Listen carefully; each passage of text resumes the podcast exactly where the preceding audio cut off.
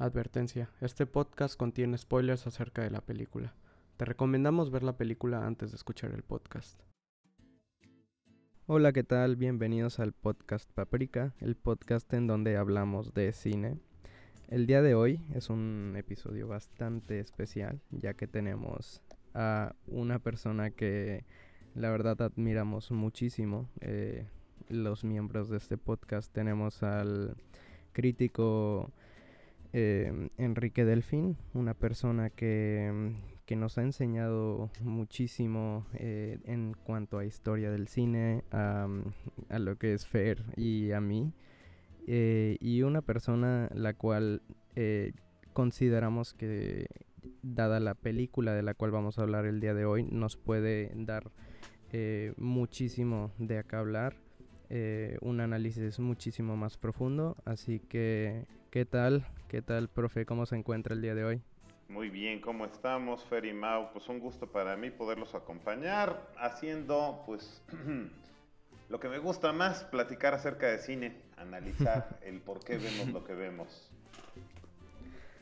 Así es.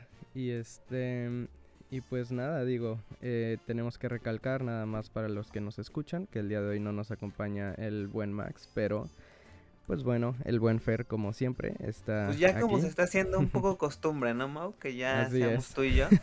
Sí, sí, ya. Se nos aleja el Max, ¿eh? Pero bueno, em, como ya, ya, ya, ven ahí en el título, el día de hoy estaremos hablando de Bardo, esta nueva película eh, de Alejandro González Iñárritu, una película eh, de la cual se está hablando muchísimo. Ya llegan, ya vienen unos meses de, desde que veo que se está hablando bastante de esta película. Eh, primero por parte de los críticos y el recibimiento que tuvo, em, pues como ya vimos en Venecia y este y bueno, ahora que ya le tocó que saliera hasta eso primero en México y luego también en Estados Unidos, en, ahora que ya igual tuve la oportunidad de verla, ¿no? Eh, platíquenme un poquito eh, ¿qué, les, ¿qué les pareció primero esta, esta película? Si nos puede decir, eh, profe Enrique. Híjole, pues qué te puedo decir, ¿no? Eh, realmente estábamos esperando mucho algo de Alejandro González Iñárritu, que vaya, siempre, pues siempre intenta sorprendernos. Es un director que ha dominado la escena no solamente nacional, sino internacional desde Amores Perros en el 2000. Y bueno, pues siempre que saca algo es todo un evento, ¿no? Además el señor es un experto moviendo sus películas. Recordemos que Iñárritu antes que cineasta fue publicista y de los buenos. Entonces tiene una capacidad no solamente para filmar, sino para mover sus películas dentro de los círculos que los quiere mover. Que vaya, las nominaciones al Oscar, el Festival de Cannes, eh, mejor director en Festival de Cannes, mejor director en los Oscars, pues se dejaron venir, ¿no? Mejor película en los Oscars. Bueno, todos conocemos la trayectoria de Iñárritu y bueno, pues Bardo prometía hacer algo eh, muy interesante, pues sobre todo porque era un regreso a México, después de tantos años filmando eh, fuera de su país.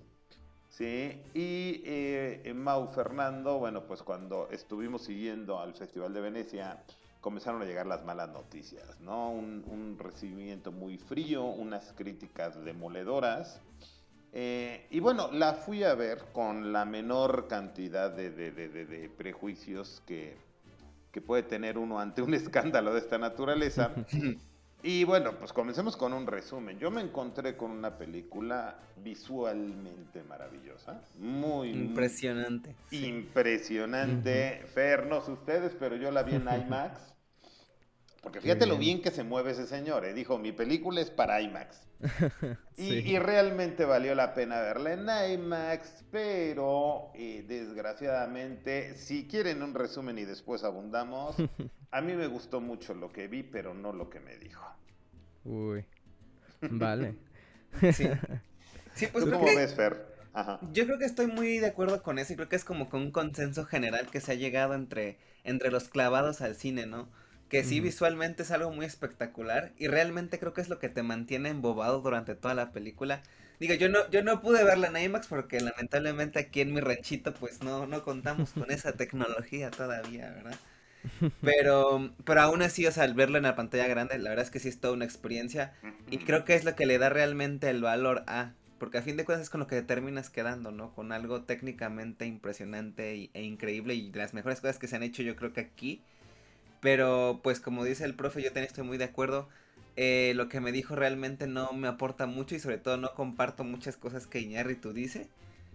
Y pues ya, Mau, ¿tú qué onda? ¿A ti qué te pareció? Pues yo, por mi lado, tampoco tuve la oportunidad de verla en IMAX. Em, en Nueva York se, se estuvo presentando como en, en cines muy pequeños eh, hasta, hasta la fecha de hoy. Em, pero lo que sí es que me tocó verla en 35 milímetros, eh, lo cual también fue una experiencia bastante, bastante buena, bastante, y creo que sobre todo eh, por lo mismo, ¿no? La película es, es increíble visualmente y, le añade muchísimo el hecho de poder ver una película en, 35 milímetros, la llega a ser como mucho más palpable hasta eso. Claro. Em, y, y, sí, la verdad es que al final de cuentas yo, yo comparto bastante eh, lo que ustedes me dicen aquí. Y, digo, eh, a mí me gusta meterme muchísimo en, en, todo el rollo de lo que es cinematografía, ¿no? Y, em, y digo, eh, a mí un, un, tema que me gustaría analizar un poquito más a fondo es el, el, lo del director de fotografía que tenemos en esta película, ¿no? Em, algo que se venía ya diciendo desde hace un tiempo eh, era por qué no había em, tenido archivo, ¿no? Si tenemos un excelente director de fotografía, em, ya digo, se ha hablado, ¿no? Que es uno de los, de los mejores. Eh, y, del mundo, por supuesto. Sí, del, del, mundo, exactamente. Pero vemos que esta vez trabajó con, un director eh, llamado, llamado Darius Conji, que para nada es malo, eh, tenemos que aclarar aquí. Eh, es un, un director de fotografía que trabajó en, Seven, por ejemplo, que ha trabajado en Midnight in Paris. por ejemplo, una película que a mí me encanta igual, este Diamantes en Bruto, de los Abdi Brothers. sí, em, recientemente Got James, ¿no? Exactamente, eh, también lo tenemos en Delicatessen, entonces pues tiene un repertorio bastante... Con Haneke en Amor, vaya, eh, ha trabajado con, con, directores de diferente peso, también trabajó en, en, en, Okja, esta película de Bon Joon-ho, o sea... Claro. Tiene un currículum impresionante este señor. Exactamente, un currículum impresionante. Eh, y que vemos que al final de cuentas se adhiere bastante a, las mismas este, necesidades de Iñárritu para esta película, ¿no? Em, pero, y aquí quiero que nos metamos un poquito en tema. Yo he visto la fotografía de este director y siento que esta vez no fue tanto su fotografía, sino que se sintió como si quisiera casi casi que, como si le hubiera dicho a Darius Conji, oye, necesito que me hagas una fotografía que, se, que sea casi casi más como la que haría el chivo en lugar de, de hacer la tuya misma. Y fue algo que noté bastante en esta película. Me gustaría que, que pudieran ahí decirme ustedes qué sintieron en este caso. A mí en lo particular me pareció un trabajo muy interesante y eso que mencionas, eh, si bien por un lado puede ser cierto, también eh, eh, es interesante que un eh, fotógrafo demuestre su capacidad para, para adaptar su arte a los diferentes discursos y a las diferentes inquietudes de los directores con los que trabajan, ¿no? O sea, realmente si uno analiza la filmografía de Konji, este cineasta nacido en Irán, pues encuentra que ha hecho de dulce chile y de manteca, ¿no? Desde una fotografía eh, eh, con aires fantásticos y casi surrealistas, como en Delicatessen, hasta un, cine de naturaleza más eh, realista, digámoslo así, ¿sí? como la, esta de Amor de Geneque. O sea, yo lo veo como una, una virtud, ¿no? La capacidad de adaptarse, ¿no? Que yo siempre he defendido muchísimo que, que, que, que, hace la película es el director y todos tienen que doblegarse a su visión artística y aportar desde sus respectivas trincheras, ¿no? Claro. Eh, eh, no sé muy bien el trasfondo de la relación entre estos dos y también me pregunté por qué, por qué no estuvo Lubeski eh, con Iñárritu, ¿no? Pero yo siento que el resultado final, sí, precisamente lo estamos alabando, pues es una cosa visualmente muy, muy, muy interesante. ¿Sí? Eh, y que va a abonar más que a, a diferenciarse en la, en la filmografía tanto de Conji como de, de, de Iñárritu. ¿Tú qué opinas, Fer? Pues tal cual, o sea, creo que a fin de cuentas ya es el estilo muy marcado que tiene el mismo Iñárritu en sus películas, ¿no? Yo también no sé por qué razón se habrá, Lubeski se habrá, no habrá estado en el barco, porque pues es con el que ha estado trabajando en todos estos proyectos recientemente, pero pues a fin de cuentas y como menciona el profe, o sea, está, es, termina siendo lo más destacado de la película a mi parecer, ¿no? Y ya es el sello muy Iñárritu, estos planos súper abiertos, el plano secuencia que todo el tiempo le encanta andar haciendo. O sea, realmente termina siendo una película y una fotografía, yo creo que ya muy sello Iñárritu. Y que a final de cuentas, este, pues de momento medio se temía, ¿no? El hecho de que no estuviera Lubeski, porque sabemos la capacidad que tiene Lubeski. Pero pues creo que Darius termina cumpliendo con creces y haciendo para mí el trabajo más destacado y no sé si incluso llegaría en un futuro incluso una nominación al Oscar o algo así. Yo creo que lo puedes eh, dar por hecho porque eh, eh, Iñárritu es un genio en el mercadeo y la alfombra roja de sus películas. cuando estrenó Beautiful, vaya, también fue una película que recibió críticas muy tibias, cuando no malas. Pero el hombre logró encaminarla a la nominación al Oscar a Mejor Película Extranjera, ¿no? Entonces, yo no dudaría que esta película sí le reportara algunos dividendos, al menos en apartados técnicos en la próxima entrega del Oscar. Eh, eh, tengo entendido que va representando a México, ¿sí?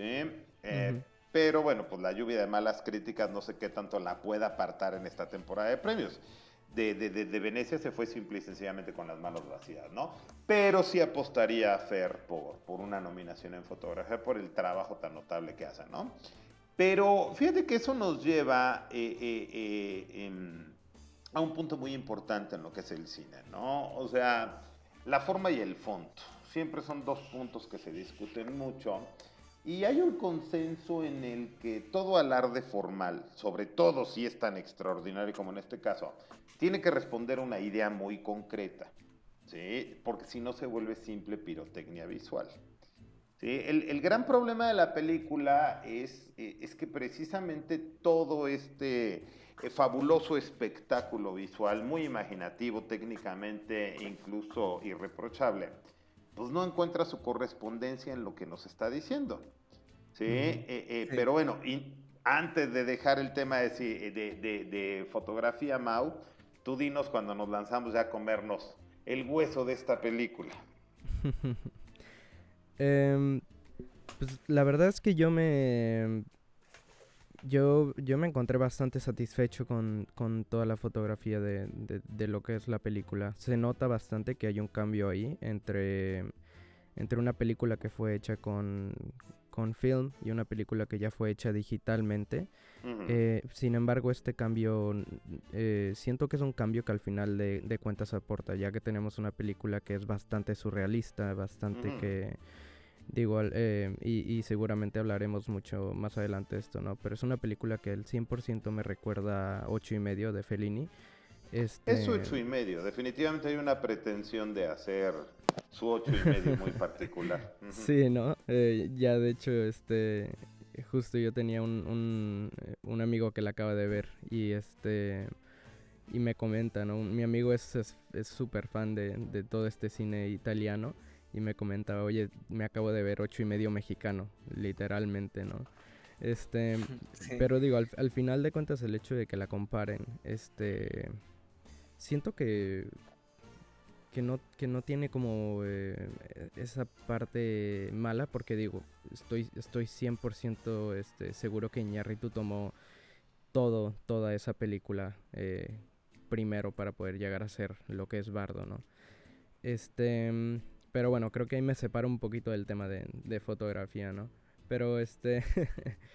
eh, sí, em, a mí algo que me, que me gustó, y ya, ya lo platicabas tú, Fer, ahorita, ¿no? Es, es la decisión de Iñárritu de mantenernos en estos planos bastante abiertos, ¿no? Con esto, estos objetivos en donde eh, como que tenemos un panorama mucho más abierto, eh, el cual de la misma manera ya conocemos a Iñárritu por este tipo de, eh, de selección de objetivos en sus, en sus películas, pero que en esta película la verdad es que también podemos ver eh, algunos planos secuencias, ¿no? Cómo nos, cómo nos va llevando en la película como si, como si fuéramos eh, descubriendo eh, estas nuevas partes, esto, esto que no habíamos visto capaz de él y que digo al final de cuentas, pues si, lo, si nos podemos dar cuenta es una, una autobiografía, ¿no? Digo, eso es lo que todo el mundo dice y hasta la misma, el mismo título nos cuenta, ¿no? Que, como es una historia de, él, pero en, una ficción.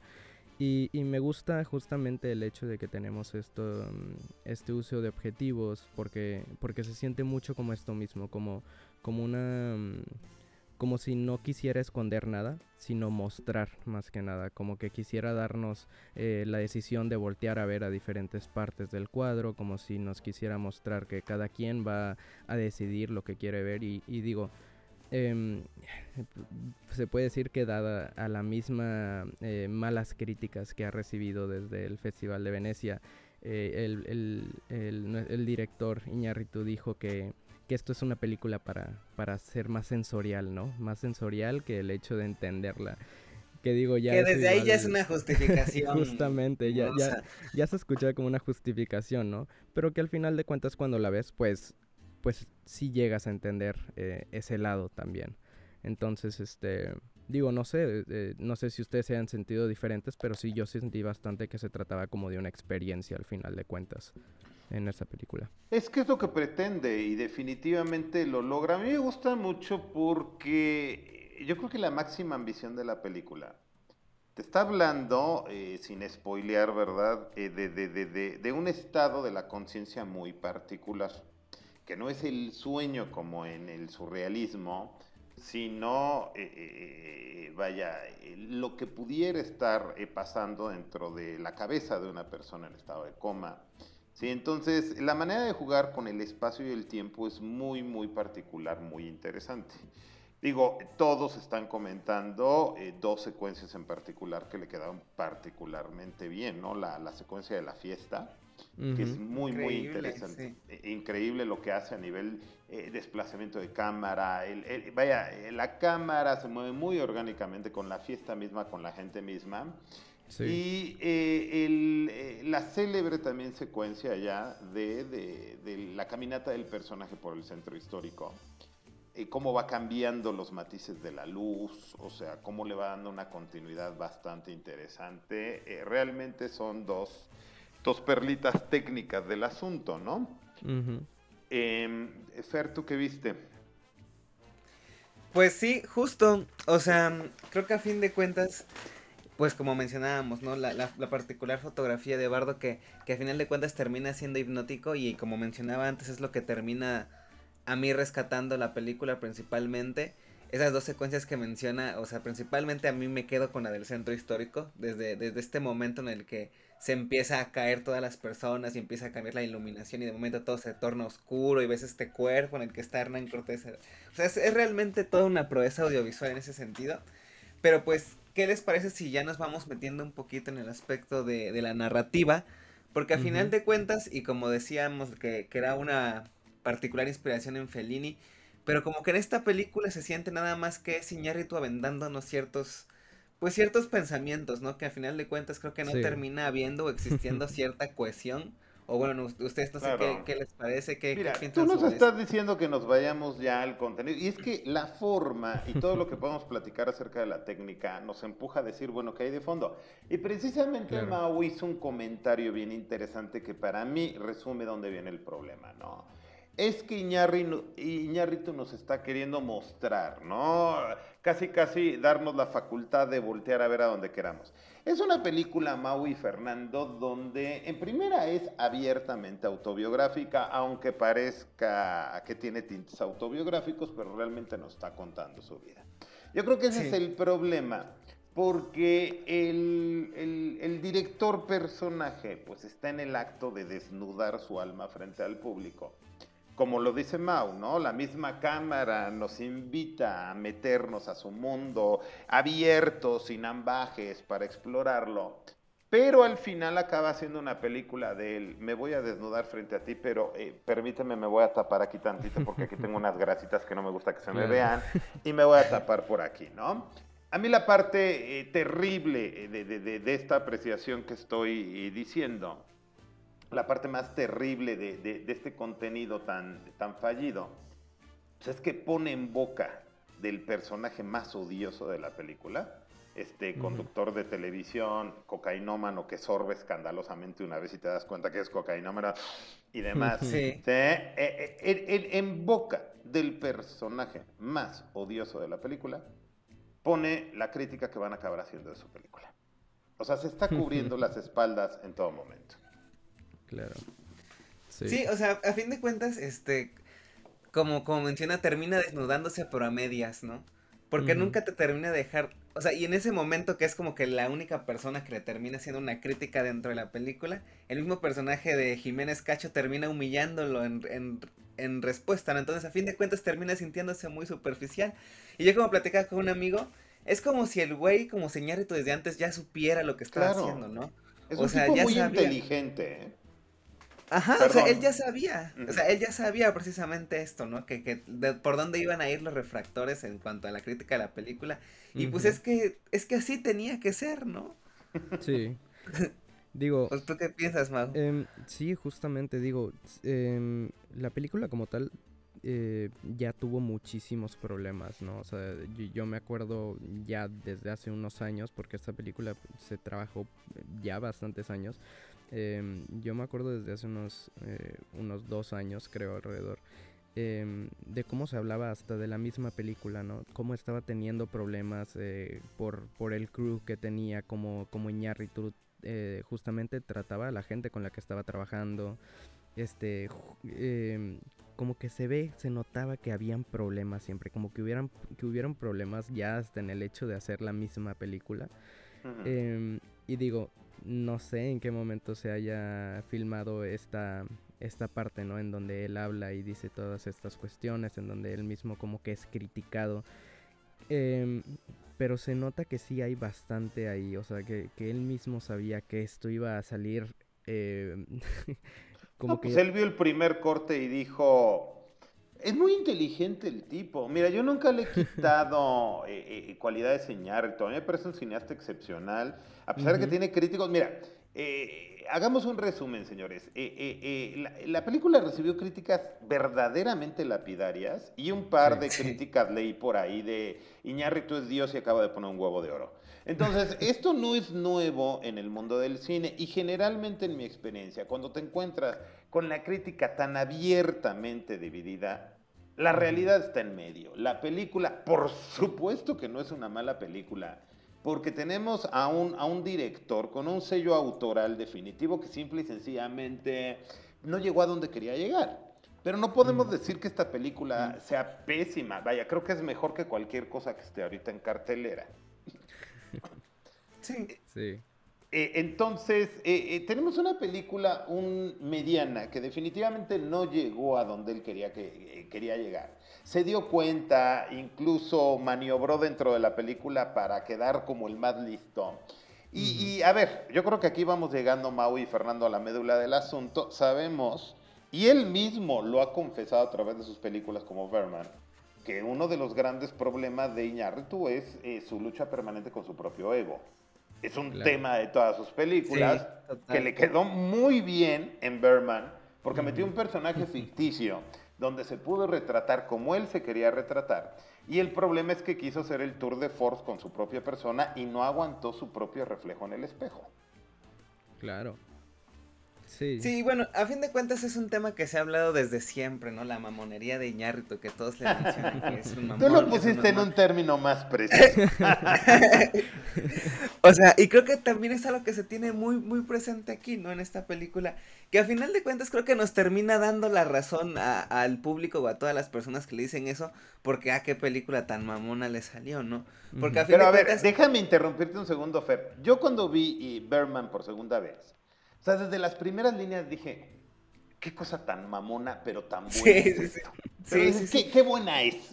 Síguele, Fernando, perdón. Y, era algo que yo también, o sea, cuando veía las, cuando mencionaban las críticas, toda esta parte de que no, pues es, es tú tres horas hablando de él. Pues yo decía, bueno, o sea, no, no, vaya, no, no me, tampoco es como que algo que a mí me aleje, porque como dice usted, o sea, como en Berman dices, ay, qué mamón, pero dices, o sea, qué bien le sale al güey. Entonces dije, bueno, pues entonces yo no tengo ningún problema con ver una película de Iñárritu hablándome tres horas de él. Pero pues sí cae en una película en el que menciona usted, ¿no? Que termina siendo como, yo lo compraba como a lo mejor como Winding Refn, que termina siendo puro visualmente algo Es lo que le pasó a Winding Refn con, eh, eh, después de hacer Drive, que fue una película tan notable en todos los sentidos, cuando hizo El Demonio Neón. Se le desató el mismo infierno. Justamente. Sí, justo que termina totalmente la estética encima de, del contenido, ¿no? Y sabemos pues que ese es un pecado capital. Sí, sí. ¿Cómo defiendes algo que es un lindo envoltorio, pero que adentro pues no tiene nada de lo que viene prometido afuera? Claro. Sí, a fin de cuentas termina siendo un collage de ideas que no pues, que no te terminan llevando a nada, ¿no?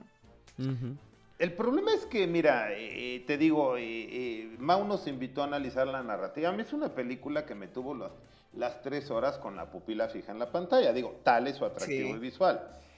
incluso narrativamente la película no se puede decir que vaya a trompicones o, o que tenga partes flojas. El problema es que no sabes a dónde quiere ir. O sea, se quiere desnudar, pero, pero, pero su ego no lo tolera y, de repente comienza, eh, eh, no me gusta el papel que autoasume de...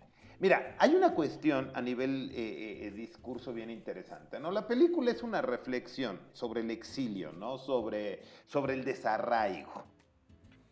De una persona que ha tenido que irse hace 20 años y ya no se reconoce ni, ni en su país, al que vuelve después de tanto tiempo, ni lejos, ¿no?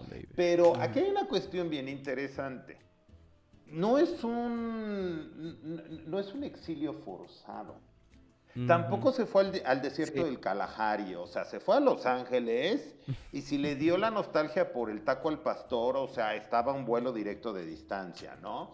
Entonces, la película casi casi es un azote del personaje de ya no reconozco a mi país, ya no me reconozco a mí mismo.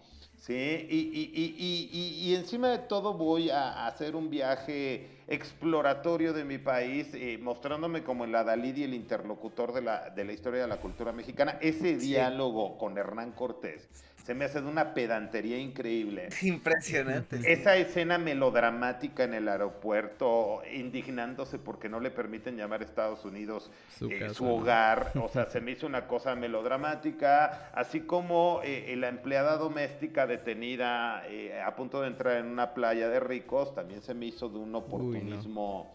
O sea, se las está dando de socialmente defensor te está diciendo que se lleva muy bien con su mujer y que tienen muy buen sexo después de 20 años.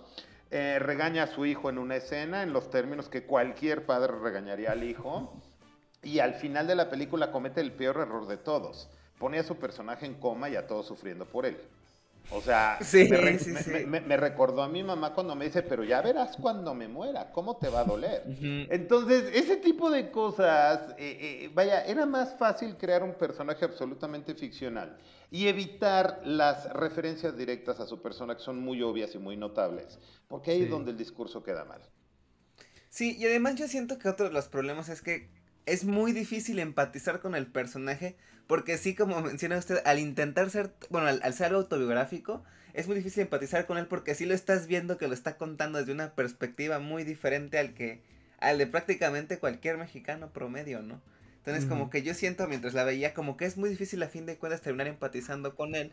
Y más porque caemos en esas partes, como que en esos regaños socialmente correctos en los que él se quiere poner, que pues todos sabemos que realmente no es así, ¿no? Entonces, termina cayendo en un punto de que hasta chocante, ¿no? La misma escena esta de los desaparecidos que caen súbitamente, que es una cosa impresionante. ¿eh? Ya hasta un alumno mío la intentó imitar en, un cortito que hizo.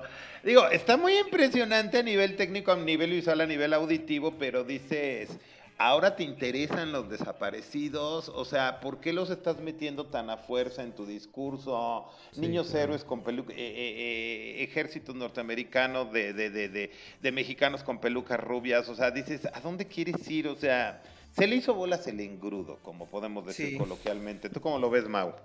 Sí, justamente a mí algo que, que estaba diciendo Fer ahorita em, igual sentí casi casi como si hubiera sido mi tío que me quiso sentar a fuerzas a verme em, y a platicarme todo lo que él sabía. Sentí bastante la película, eso sí, que, que, fue mucho como, mira, yo sé esto y esto está mal y esto está bien y esto está mal y esto está mal. Em, y, y, eso es algo que también eh, considero que no fue lo mejor en cuanto a, a, crítica, ¿no? Al final de cuentas podemos ver también como muchos críticos hablan de esto mismo, ¿no? De cómo él eh, por ejemplo, como decías, eh, como decía ahorita, profe, em, lo que metió de, de los desaparecidos, eh, que algunas personas hasta sintieron que fue tan forzado que se siente, se siente un poco como, como, como una falta de, de respeto, ¿no? Como, Oportunismo. Exactamente, como, como todo está bien, estás contando de tu vida, no hay problema, adelante, pero también intentas meter esto otro y como que se mete muy a la fuerza. Entonces como que... Y tampoco se va tan, tan profundo al final de cuentas, ¿no? O sea, nada más lo vemos desde el lado que es, es, es lo suyo, lo de él y lo que él comprende. Sí, claro. Entonces, vaya, todo eso pues va siendo un encadenamiento de despropósitos que incluso llegan a ser bastante humorísticos. No, mira, te, te lo juro, ¿eh? Insisto, Iñárritu es un director que divide, que sí tiene unos detractores. No, yo siempre eh, lo he defendido.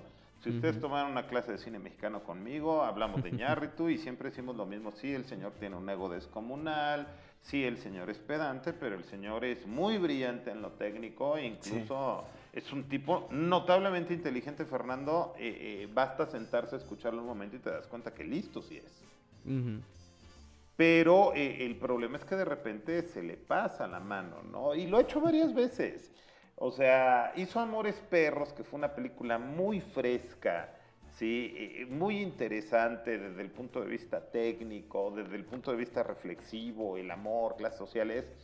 Y después, eh, cuando hace 21 gramos, dice, bueno, ahora voy a hacerlo eh, eh, en Estados Unidos y en Babel y ahora voy a ser el cineasta internacional que te va a hablar de los mismos temas enlazados por el azar, pero mi visión abarca Marruecos, Japón, o sea, yo lo veo todo, yo puedo hacer un análisis de todo, ¿no? Y le quedaron bien esas tres películas, ¿no? Beautiful fue un pequeño tropezón, aún así me parece interesante.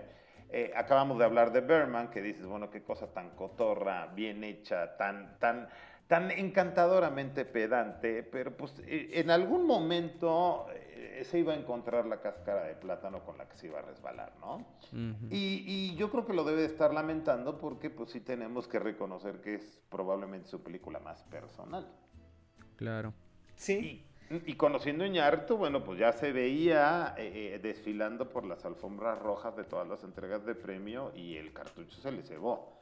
Y sí hay una, eh, eh, hay una comparación inevitable con, con ocho y medio de Fellini, pero no en razón de la calidad de la película o de la amplitud de miras, sino de la pretensión que tuvo de hacer el retrato íntimo, eh, autobiográfico casi, de un director en problemas creativos, en este caso de ego, pero pues simplemente le faltó honestidad. Ese tipo de ejercicios requieren de mucha, mucha honestidad y es algo que no se le da a Sí, y a fin de cuentas también no sé qué opinen de esto, tan tanto como, como menciona el profe este Delfín, este él ya Iñárritu probablemente se veía desfilando por las alfombras rojas por conociéndolo, ¿no? A fin de cuentas le hemos este inflado el ego y no descartes que lo haga, ¿eh? Ajá, sí, le hemos inflado el ego a base de, de premios y este mm, a fin de cuentas, él creo que termina justificando su discurso con las críticas que le han dado, ¿no? Porque no sé si han visto estas declaraciones que ha hecho de que no, que este realmente el público gringo no lo entiende, es algo hecho para los mexicanos. Tan es juego que no permite pues reconocer las opiniones de los demás, los críticos extranjeros, que a fin de cuentas me termina Cierto que hasta, hasta cierto punto termina siendo contradictorio con muchas partes con el discurso de su película. Pero ¿qué opinan de esto? O sea, ¿qué opinan de estas declaraciones que ha hecho? ¿Realmente creen que es por ahí o simplemente le están, o sea, simplemente la crítica extranjera está siendo sincera con sincera o no? la película. Ajá.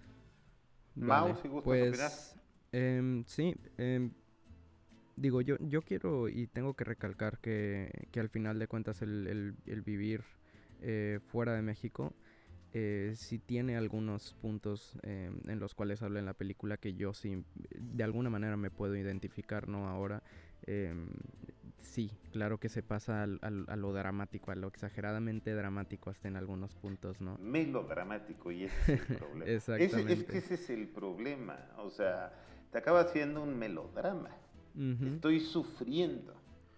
Eh, eh, porque e, ese es el contenido de la película y perdón, pero perdón, te interrumpí, continúa. Sí, no, pero em, justamente eh, llega a ser tan melodramático que igual, em, digo, ya, ya igual uno se pone a pensar, ¿no? Si es, es realmente lo que él quería mostrar o si es porque realmente él es como se siente y como quiere demostrar que se está sufriendo y o sea ya llega a ser como una cosa muy extraña no porque al final de cuentas como que normalmente cuando vemos eh, este tipo de historias en donde la persona realmente sufre por algo es porque vemos que sí hay contexto a su alrededor y que hay una razón por la cual se siente de esa manera.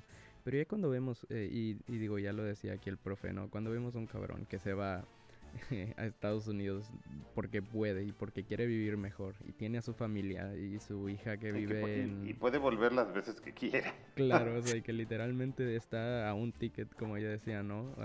de regresar, o sea, realmente no hay ningún problema para el, el, cual podamos decir, no, pues aquí está el problema de él, ¿no? O sea, el problema no está ahí, el problema es el mismo, ¿no? Este... Entonces, siento que... Eh, si llega a, para mí sí llegó a ser como eh, emergente en el sentido de que sí me sentí como en, en, México en algunas partes. De hecho, quiero recalcar muchísimo la, la, la, parte de la fiesta en donde justamente empieza la fiesta, escuchamos la música, ¿no? Y, y digo, eh, yo me acuerdo que en el cine se escuchó como si yo me estuviera ahí mismo, en la fiesta esta mexicana.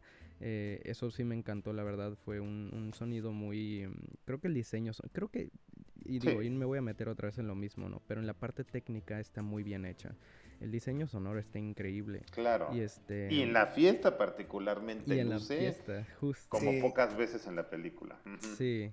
Y este, y digo, esos son, esos son los puntos buenos que yo le tengo a la película, la verdad. O sea, sí, claro que le tengo estos puntos buenos que, que, que le hicieron disfrutable para mí, a pesar del tiempo que tuvo la película pero que justamente ya recalcaba aquí el profe, eh, eh, por ejemplo, algo que sí se me hizo y que me hizo dudar muchísimo de esta película eh, fue la escena en donde están en la playa, ¿no? Y tenemos a la, a la señora que trabaja para ellos y que no la dejan pasar, pero se ve tan de TV novela. que, sí, sí, sí, Y, los, y, los hijos de Iñárritu en esa escena y en el aeropuerto o sea, con la bandera de las causas nobles. sí. Sí, es, muy forzado, ¿no? Eh, eh, mira, eh, Mau, acabas de decir algo muy importante que, que, estamos pasando por alto, ¿no? Porque ya mencionamos a Berman. ¿Por qué Berman funciona y esta no? Es una cuestión de tonos. En Berman crea un personaje que innegablemente está pasando por el mismo problema de ego que él pasa siempre, pero no le pone sus mismos anécdotas de vida ni nada por el estilo. Y además la película es una comedia. En una comedia, por definición, el personaje tiene la culpa de lo que le pasa. ¿Sí? Y, y, en Berman, bueno, pues estamos viendo al personaje sufrir las consecuencias de su propio ego y nos botamos de la risa de él. ¿Sí? Eh, eh, eh, porque definitivamente casi, casi es justo todo lo que le está pasando. Y bueno, al final de la película ya sabemos qué pasa, ¿no? El problema aquí es una cuestión de tono. Cuando comienza la escena con el bebé y el larguísimo cordón umbilical, está tomando un tono ligerón, comediesco. Pero sí, mira, la actuación, por ejemplo, de Daniel Jiménez Cacho, yo no le pongo ningún pero. Sí, pero evidentemente el personaje todo el tiempo está con algo terrible dentro de él. O sea, e, e, el diálogo no dicho, sino expresado con sus facciones y expresiones es yo sufro. Entonces, de ahí estás convirtiendo la película en un melodrama. ¿sí? Entonces, precisamente cuando hablas de un país que tiene desaparecidos, crisis económica, ta, ta, ta, ta, ta, y que eh, personas como Iñárritu son auténticos privilegiados porque se lo han ganado, aclaro. O sea, Iñárritu no le han regalado nada, es un hombre talentosísimo, eh, trabajador, inteligente, etcétera. Pero no se puede poner en esa situación de es que no me encuentro en el mundo. ¿Sí? Eh, eh, eh, porque es innecesariamente melodramático, ¿no? Y, está rascando las causas de su malestar y se va hasta la conquista con Hernán Cortés, dices, bueno, mijo, creo que te estás pasando de lanza. Sí, no, e incluso él medio, es que lo que mencionábamos, ¿no? O sea, como en la parte de la, de la crítica a su película, incluso él está en el, creo que es en la plática con su hijo hasta medio se lo llega a mencionar, ¿no? Esta parte de que, como, no me acuerdo quién es el que lo dice, ¿no? De que ustedes son inmigrantes, pero pues se van en avión y todo eso, ¿no? Entonces, a fin de cuentas, él, él sabe lo que está haciendo y él todo el tiempo durante la película intenta como que reprochárselo, como que esta parte de, como lo que mencionábamos, ¿no? Como que esta crítica que quiere hacer, pero que a fin de cuentas no puedes em, empatizar con él porque es claro que te está hablando desde un privilegio. O sea, y como dice el profe, o sea, se lo, a fin de cuentas se lo ganó, ¿no? Yo, yo al tipo también lo respeto muchísimo y, y, como mencionábamos antes, o sea, para, hasta para hablar, hasta para hacer algo de, de, de ti hay que ser alguien, ¿no? Para hablar de ti hay que ser alguien y pues él definitivamente es alguien. Pero pues es imposible empatizar con él porque sí notas una clara plática desde un privilegio con el que no puedes empatizar, o sea... Te digo que es el tono, es un tono muy melodramático. Mira, podría, y Mau, tú lo entiendes, ¿no? Estás viviendo eh, eh, eh, fuera de México, pero por supuesto, o sea, escuchas las tres primeras notas del son de la negra y quieres llorar. O sea, es, muy válido hablar de, del extrañamiento, ¿no? Pero en su tono adecuado. La película podría haber sido llamémoslo así, dulcemente nostálgica. ¿sí? Dejé mi país porque se me abrieron muchas oportunidades que yo mismo me labré. ¿sí? Eh, eh, me entretuve tanto en mi nueva vida que me olvidé de mi país y, estoy regresando a reencontrarme con él y estoy sintiendo una nostalgia, eh, el paso del tiempo, etcétera, ¿no? Pero de repente el personaje sí tiene muchísimos más tormentos que se desvían a lugares eh, tan comunes como la relación con el hijo. O sea, lo de los ajolotes es la cosa más melodramática. ¿sí? Además quiso meter a todos los elementos mexicanos. Parece que estaba haciendo su colección y ya tenía el ajolote de los billetes de 50 pesos.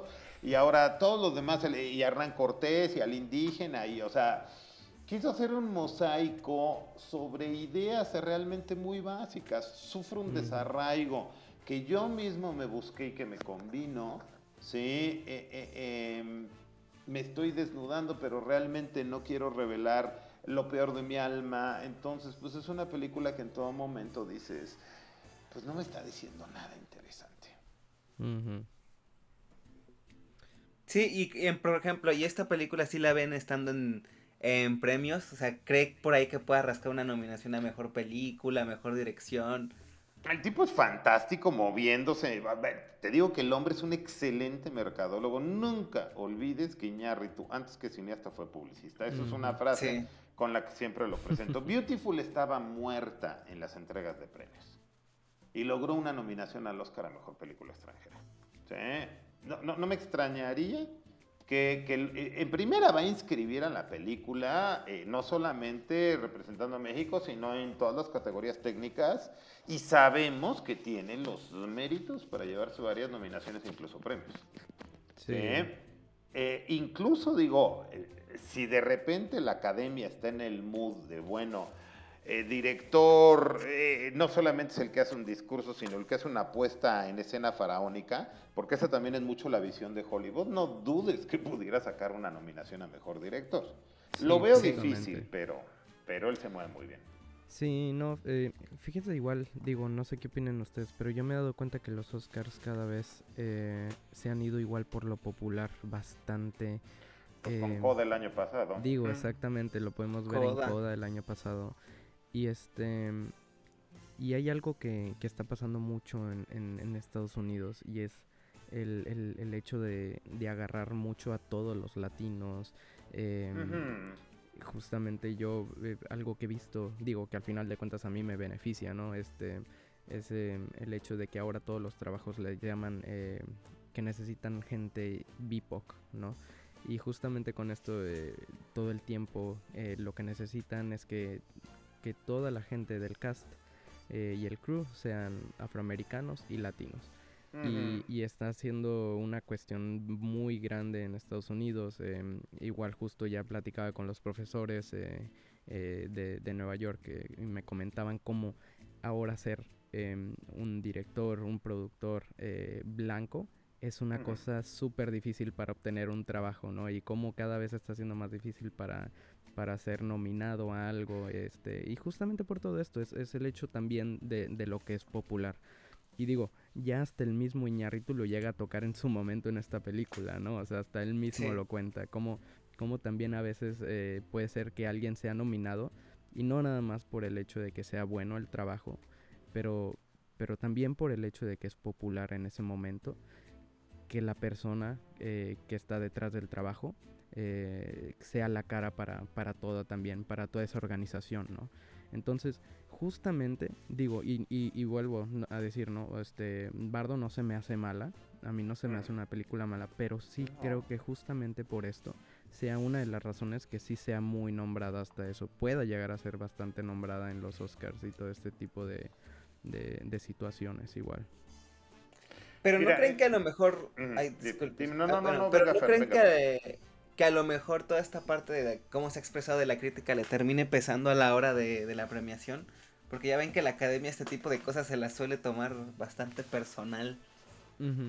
eh, pues es que mira, eh, eh, todo depende del año. Mira, la academia eh, cambia mucho, ¿no? En los años 90 te premiaban sin pudor las grandes producciones tipo Gladiador, Titanic y demás. Sí.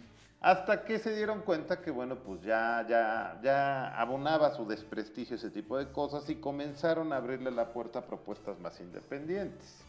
Recordemos cómo, por ejemplo, The Hurt Locker le ganó a Avatar, ¿no? Una película de 13 millones de dólares derrotó una película de 500 millones de dólares. Pero bueno, pero eh, yo analizando los premios de la Academia, que después de todo te aseguro que son los que más le van a interesar a Iñárritu, ¿no? O sea, para darse a conocer no hay como un Oscar, ¿no? O sea, claro.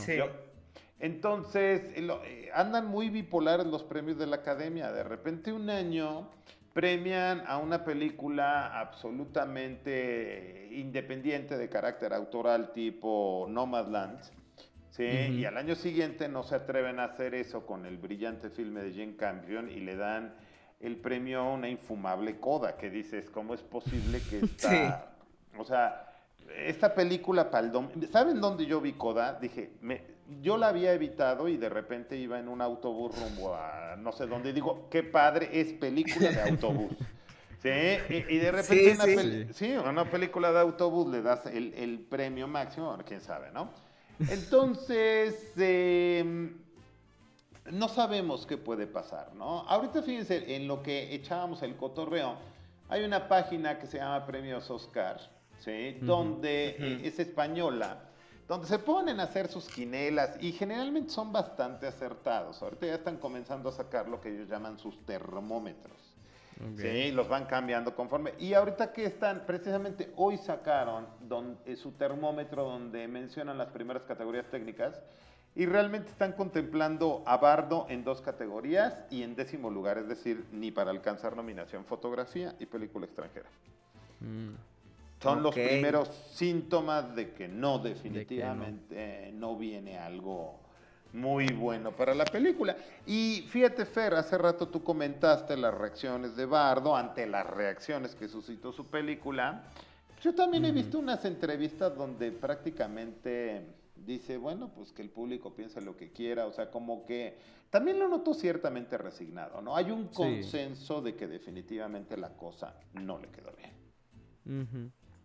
Sí, no, de hecho yo este... Ah, perdón, Fer, ¿quieres hablar? Dale, dale, dale, dale. Eh, vale, sí. Em, yo de hecho vi ahí hasta una en donde él mismo hablaba, ¿no? De que capaz le cuesta hacer una, una nueva película después de esto.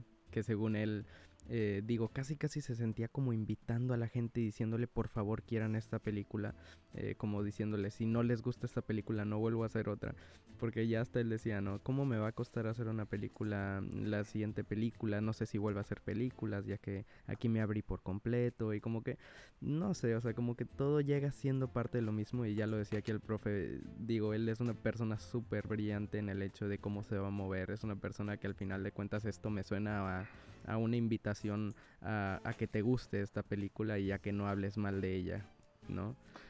Y le ha pasado a todos, o sea, yo creo que todos los grandes directores de la historia han tenido traspiés. Sí, eh, eh, vaya, el mismo hecho de que Iñárritu sea egocéntrico no es ninguna sorpresa, parece que es un requisito para ser artista, ¿no? Eh, no es el primer director que tiene problemas de ego, o sea, lo tiene que superar, o sea, ya le ha pasado y seguramente va a... Por ejemplo, después de, de, de, de, eh, eh, Berman sacó El Renacido, que también le quedó técnicamente muy brillante, pero yo la llamo eh, Tommy Jerry en las montañas, o sea, porque realmente es una persecución sin fin. con metáforas súper obvias como DiCaprio dentro del caballo para renacer y demás. Pero vaya, es un director que sube, que baja, que sube, que baja, pero que nunca ha entregado una cosa vergonzosa. Sí, y ustedes creen que a lo mejor, o sea, ahorita que, menciona que también eh, The Revenant en muchos sentidos también pone encima quizá lo técnico por sobre el, contenido, ¿creen que quizá Iñárritu ya se está yendo un poquito, ya esto es indicio de que a lo mejor se está desviando más en otra parte, un poquito más visual que en la parte de, de contenido? Porque ya van dos seguidas realmente que nos hace algo parecido. No creo, porque fíjate, en una de sus entrevistas dijo que él jamás haría una cosa de Marvel, por ejemplo, que son cosas muy técnicas, muy tan tan. Eh, eh, no, yo creo que anda en una sequía creativa, eh, anda en un, vaya, en un, en un periodo de poca profundidad. Pasa. A mí me gusta mucho Lars von Trier, pero me gusta Lars von Trier de los 90, porque a, partir de que se creyó que era un genio y que su ego lo comenzó a traicionar, pues obviamente entró en un bache de profundidad del que todavía no sale. Eso le pasa a muchos. Mau. Sí, eh, sí, yo considero igual, em, digo, siento que, que y, ya lo habíamos platicado ahorita, ¿no? O sea, siento que nada más estoy volviendo a tocar los demás, pero siento que es el, hecho de la honestidad. siento que siempre va a ser eh, eh, algo principal para, para una obra, para que, para que una obra pueda ser este realmente buena. O sea, el hecho de abrirte, el hecho de mostrar todos tus errores, como todo lo bueno que tienes al final de cuentas, pero sobre todo, la verdad es que la, eh, lo más importante son mostrar tus errores, mostrar tus lastimadas y este y no querer cubrirte, ¿no? Aunque te puedan atacar eh, por esas lastimadas. Siento que eso es lo más importante. Y digo, al final de cuentas lo vemos bastante eh, eh, en esta película, como se, se, cubre exagerado, ¿no? O sea, como, como es una película que realmente es, eh, no hables mal de mí y te muestro todo lo bueno que tengo y yo voy a hablar mal de mí antes de que tú lo hagas, casi, casi. Y... Pero mira, precisamente como dijiste tú ahorita, para no darle de vuelta al mismo punto, podemos complementarlo con algo, Cuarón. Que es una experiencia muy similar. Cuarón también ha estado, va y viene de Hollywood a México ¿sí? A la fecha no se ha quejado del asunto, o sea, pues es lo que le permite. De repente va a ser algo con indudables, eh, eh, ¿cómo se llama? Eh, intenciones comerciales tipo Gravity, que le sale tan bien que incluso se lleva premios. Y de repente viene a México a hacer cosas más personales y más honestas.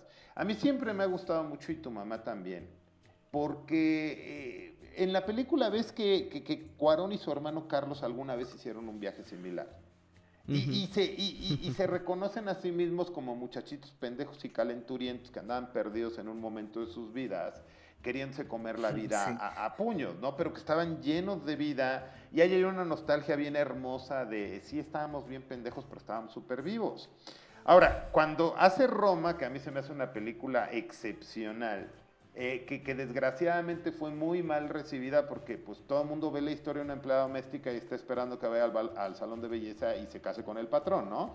Eh, eh, pero nos hizo un, un, retrato de su nana, el Ivo, no para pedirle perdón ni para echarle flores, vaya, simple y sencillamente dijo de ella algo tan honesto, tan verdadero, y te lo dijo en imágenes, Libo, tú eres una mujer de una naturaleza superior. Al final la pone ascendiendo, ascendiendo y perdiéndose en el cielo a la altura de los aviones que estuvieron inalcanzables toda la película. Pero no es una película lacrimógena de Libo, te fallamos y fue... No, no, no. Realmente creo que le debo algo a mi nana y, y sabes que creo que le tengo que decir lo más hermoso que se me puede ocurrir Y eso es que es una mujer de una naturaleza superior y te hizo una película muy hermosa, muy honesta, donde no se puso como el defensor de, de, las empleadas que llegan de pueblos a la capital, no. O sea, son dos películas, y tu mamá también y Roma, hechas con mucho corazón y mucha honestidad. Y yo creo que esa es la diferencia. Tal cual, esa yo creo que también la gran diferencia entre Roma, porque muchos decían que era la Roma de, de Iñárritu, ¿no? El este regreso a, también a, a sus raíces, entre muchas comillas, entre muchas comillas. o sea, yo también estoy de acuerdo, yo creo que también hay una enorme diferencia entre Roma y entre Bardo, y sobre todo coincido completamente con usted, o sea, la parte de honestidad, la, la honestidad en el discurso que tiene Roma y Cuarón y la honestidad que tiene aquí Iñárritu con Bardo son completamente de niveles diferentes, ¿no? O sea, Cuarón literalmente se desnuda y te dice algo muy cañón y simplemente Iñárritu selecciona con pinza qué es lo que quiere que tú También se me hace desproporcionada la comparación con ocho y medio. Ocho y medio también es un ejercicio de honestidad, ¿sí? y muchísimo más profundo a nivel psicológico, filosófico, lo difícil del acto de crear, cómo una vida convulsa puede dar, eh, parir al arte, o sea, son dos discursos totalmente diferentes. Digo, películas de directores en problemas hay 20. Sí, obviamente uno intenta hacer ciertos paralelismos, pero no, no, no. Yo siempre voy a recordar a Bardo como la película de Iñárritu. Una película donde Iñárritu quiso ser, ahora sí, abiertamente autobiográfico, que de alguna manera lo es en muchas de sus películas, y no le salió bien. Claro. Sí, no, igual este hay algo ahí que me que sentí muy extraño en esta película y fue el hecho de que tanto los diálogos como lo que se nos presenta en esta misma película em, llega a ser demasiado obvio, ¿no? Siento que como que digo, y esto fue desde antes, ¿no? El hecho de que yo había visto esta plática en, en donde Iñárritu decía, siéntanla, no es para entenderla. Yo iba ya con una cuestión de, ok, creo que no voy a entender absolutamente nada de esta película, voy a tener que estar muy pendiente de todo, eh, de todo lo que vea. Y cuando entro a verla, me doy cuenta que no, o sea, que realmente está muy en tu cara, que, que, realmente muy también... Transparente. Ajá, exacto, y que también los diálogos, eh, para nada son unos diálogos que tú digas, uy, no estoy entendiendo qué está pasando. Entonces como que también me quedó mucho en, en, eh, a mí mismo como esta sensación de que realmente es lo que él quería hacer, eh, se siente muy como como que no como que si no le hubiera gustado realmente lo que hizo y tuvo que mm. poner esta esta otra parte, ¿no? Y su agua no lo toleró. O sea, sí, no, no, vaya. O la quiso salvar, o quiso hacer una, unas piruetas eh, de tipo periodístico, entrevistas, etcétera, para salvar al barco que se está ahogando. O sea, también, eh, mis estimados, debe ser terrible enfrentarte eh, al primer visionado de una película tan personal y tener que reconocer que definitivamente quedó muy lejos de lo que querías decir o que no estabas en el punto de expresar. No, e incluso por ahí leí que eh, la película de record, no sé ustedes si se les, este, mm, si les hizo pesada, si les hizo larga, pero incluso la recortaron 20 a 30 minutos, mencionaban, ¿no? Uy, Y, y, yo, o sea, si la película de por sí en ciertos momentos se me hace larga, pues yo no sé qué hubiera sido con esos 20 minutos, que al mismo Iñárritu cuando haciéndolo le ha de haber costado mucho aceptar el, el recortarlos. No, ha, de haber sentido que estaba recortando pedazos de piel, ¿no? O sea. Pero bueno, pues probablemente, eh, digo, lo mejor que hay que desearle al compatriota, porque que no se entienda esto como la típica crítica de mexicanos a un mexicano porque somos mala onda, no, no, no, no, no. A mí el señor se me hace muy brillante, simplemente, es más, ni siquiera te puedo decir que es un traspié, simplemente es un punto bajo en su carrera los ha tenido ya antes. Y yo estoy perfectamente seguro que tiene el talento, la energía para, para, para sorprendernos con una película notablemente mejor la próxima vez que lo intente. Sí, y no sé si para ir cerrando, profe, nosotros siempre tenemos aquí la, la dinámica de ponerle pues las estrellitas a la película, ¿no? Y pues no sé cuántas estrellitas le pondrá usted del 0 a 5 estrellas. Pues tres estrellas, se quedó la mitad exactamente. sí, es que sabes que, te digo, es una película que técnicamente yo le pondría 5 estrellas y a nivel contenido pues una. sí, entonces pues dejémoslo en promedio de 3. Entonces, ¿la recomendaría o no? Claro. Eh, vaya, por ejemplo, a mí me fíjate qué curioso, me invitaron mis estudiantes de cine de, oiga, profe, vamos a ir en la noche a ver Bardo IMAX. Yo ni me, ni enterado estaba que se estaba estrenando. Ah, pues vamos. Y, y, les dije a los chavos al día siguiente, es una película que tienes que ver como estudiante de cine, técnicamente puedes aprender muchísimo de ella. También puedes aprender de sus errores de, cómo se debe de estructurar un discurso, de estas cuestiones de la honestidad, deshonestidad, o sea, son cosas que por supuesto que nos pueden enseñar algo, ¿no? Y, mira, en los 90, cuando yo comencé a ver cine, en los 80, 90, ¿sí? Eh, eh, había una frase eh, muy socorrida entre el público intelectual de cualquier película de Woody Allen, la peor película de Woody que estaba muy de moda en aquellos años, es mejor que eh, la peor película de Woody Allen es mejor que la, eh, cualquiera de las que están en cartelera. Y eso aplicaría ahorita para Bardo, ¿no? O sea, si yo voy a ir al cine y me voy a, meter a ver una película de superhéroes o una comedia romántica, pues veo Bardo. O sea, por lo menos tiene algo interesante, al, menos a nivel audiovisual. Claro. ¿Tú, Fer, ¿cuánto, le, cuánto le darías? Cuéntame. Pues de igual, de igual forma yo le pondría tres estrellas, tres estrellas y media. Sobre todo por, por como dice el profe, ¿no? Yo este, ya, ya estoy como que en este momento de mi vida, quizá ya porque estoy más viejito, quién sabe. Pero que ya. No lo digas frente a alguien de que tiene mi edad, por favor. Ajá. O sea que ya también, ya no me gusta ir a ver cualquier cosa al cine, ¿no? Antes era como que cualquier fin de semana, fuera lo que fuera, lo que caiga y anda en el cine, ¿no? Y ahorita, por ejemplo, cosas como pues la misma Black Panther, como Black Adam, son cosas que ya no me interesa y que ya honestamente no voy a ver.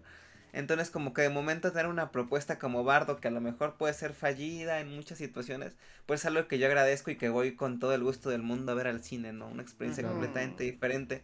Entonces sí, yo también, yo también, o sea, yo le doy igual tres estrellas, tres estrellas y media y, e de igual forma, pues si te gusta el cine, que yo creo que es más que nada para esas personas que les gusta el cine, pues sí, ve a verla, yo creo que va a salir, pues a gusto con muchas cosas, a gusto no con otras, pero de que no te va a dejar indiferente, no te va a dejar indiferente. Claro. Sí, no, sí, igual, em, digo yo de la misma manera, yo, yo creo que al final de cuentas cometí ciertas, este, ciertos pecados, ¿no? Porque cuando yo salí de ver esta película yo dije, esto es un cuatro y medio de cinco, ¿no? y, y, y, creo ah, que... saliste con el hype. No te sientas mal, Mau, es lo que provocan este, estos ejercicios de pirotecnia, ¿no? Sí, claro. y, justamente digo, ya una vez que se habla, una vez que entiendes más eh, todos estos contextos, y digo, algo igual que, que, puede haber afectado tanto en mí es el factor nostalgia, ¿no? Es el factor este que también tenemos tanto en esta película. Em, pues sí afectó, pero Em, yo creo que nada más por el hecho justamente de que me voy más a lo técnico con esta película y que tiene, siento yo, bastante tiempo desde que no he visto algo eh, técnicamente tan bien hecho como esta película. Eh, yo igual le terminaré dando unas tres y media eh, estrellas. digo, ya platicamos aquí, ¿no? como, como todo lo que viene más adentro en esta película, pues no llega a ser lo que, lo que realmente se, se necesitaba ¿no? para que fuera unas cinco estrellas, porque no dudo que si em, toda la historia como tal hubiera sido excelente, esta película sería un 5, un rotundo 5 y una cosa de la cual se, hablaría excelente en estos momentos. No, no, no, yo creo que la hizo pensando en hacer su obra maestra con la que iba a ser recordado y bueno, pues sí es una pena, ¿no? Pero pues vaya, más se perdió en la guerra. Así es en la pues conquista. Así es.